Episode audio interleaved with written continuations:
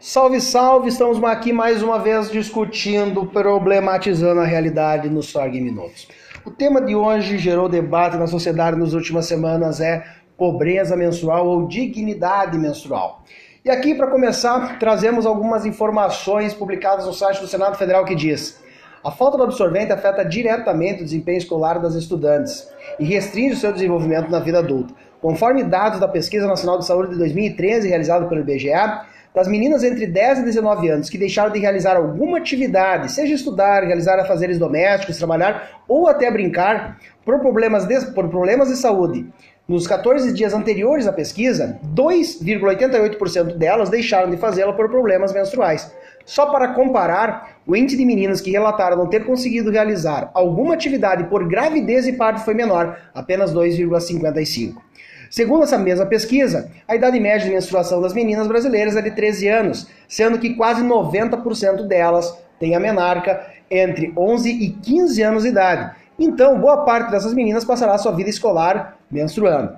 Com isso, a pobreza menstrual gera uma perda de até 45 dias de aulas anuais, como revela o levantamento Impacto da Pobreza Mundial, encomendado por uma marca de absorvente feito pela consultoria Toluna. O ato biológico de menstruar acaba por virar mais um fator de desigualdade de oportunidades entre os gêneros. E para comentar um pouco mais, tenho aqui hoje de companhia a professora Bruna Nacleto de Filosofia e o professor Rony Pereira de Português e Literatura. Bruna, o que, que aconteceu que chamou a atenção aí envolvendo o tema e quais são as informações relevantes?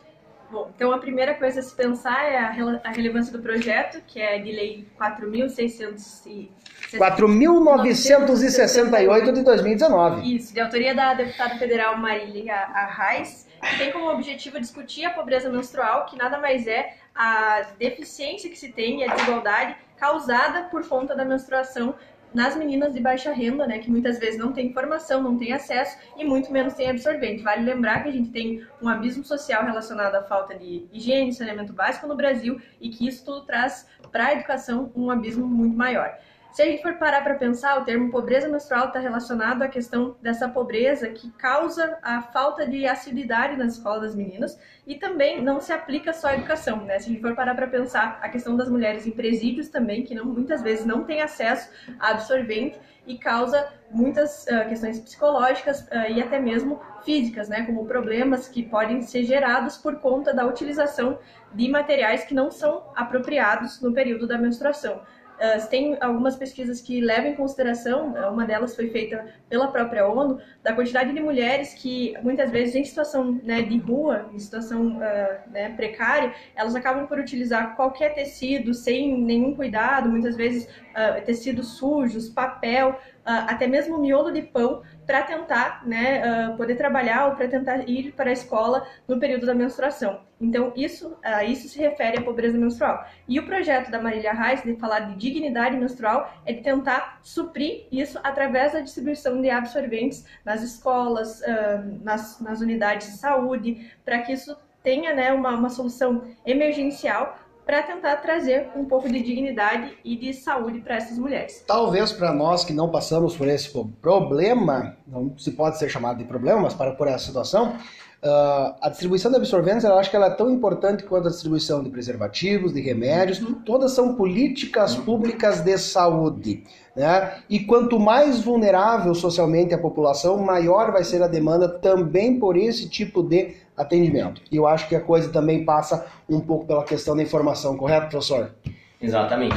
Eu acho que a gente tem uma grande problemática assim na sociedade é, heteronormativa, né, que é não falar sobre isso, assim, como se isso fosse um crime, como se a mulher tivesse culpa como se isso fosse assim um, uma maldição que vem todo mês ali, né? Não vamos esquecer que para a religiosidade, muitas vezes a menstruação, é. né, ou até a própria deficiência Exato. em crianças antigamente era considerado porque havia acontecido alguma coisa em relação à menstruação. Então a falta de informação é antiga, né, professor? Exatamente.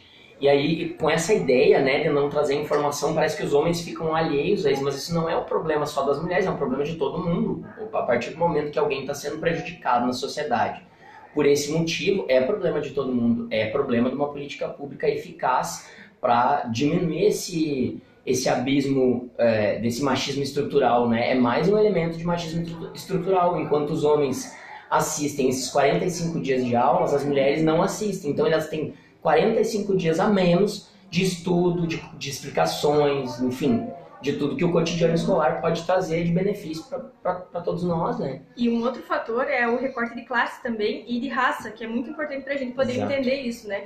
Uh, nessas pesquisas a gente vai ter a questão da, até, né, das, das crianças sem, sem banheiro, sem acesso, e também a gente vê, nota esse recorte racial, né? Que é extremamente importante para a gente poder entender. E além disso, né, falando dessa questão da religiosidade, me lembrei de uma dica de um documentário chamado Absorvendo o Tabu, que é um uh, documentário que tem no YouTube, no Netflix, que mostra a sociedade indiana, né, em que muitas cidades uh, as meninas nunca tinham visto um absorvente. Então é, é uma dica para a gente pensar também, né, de qual é a situação nossa de privilégio também em relação a isso, né, de refletir um pouco sobre isso e como que a nossa vida ela é moldada por esses privilégios, né? Então, respeitando o tempo, curtiu, gostou? Aproveita aí, escuta os outros episódios e até a próxima. Valeu, tchau, tchau.